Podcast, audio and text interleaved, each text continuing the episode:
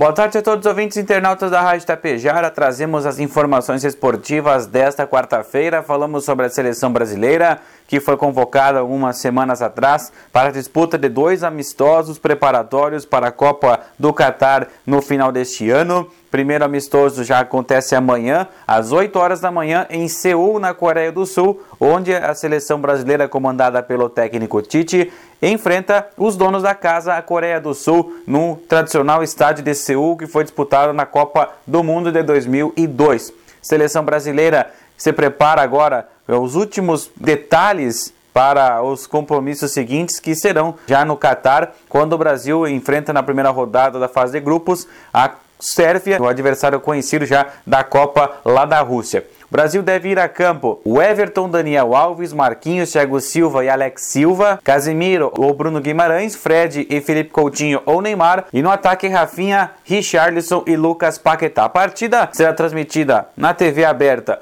pela Rede Globo e na TV fechada pelo Sport TV 8 horas da manhã, então, brasileiro que gosta do futebol aí, gosta de assistir a seleção brasileira, tem esse atrativo amanhã cedinho para acompanhar então a seleção canarinho no primeiro dos dois amistosos que terá lá na Ásia e na semana que vem o compromisso será contra o Japão lá em Tóquio.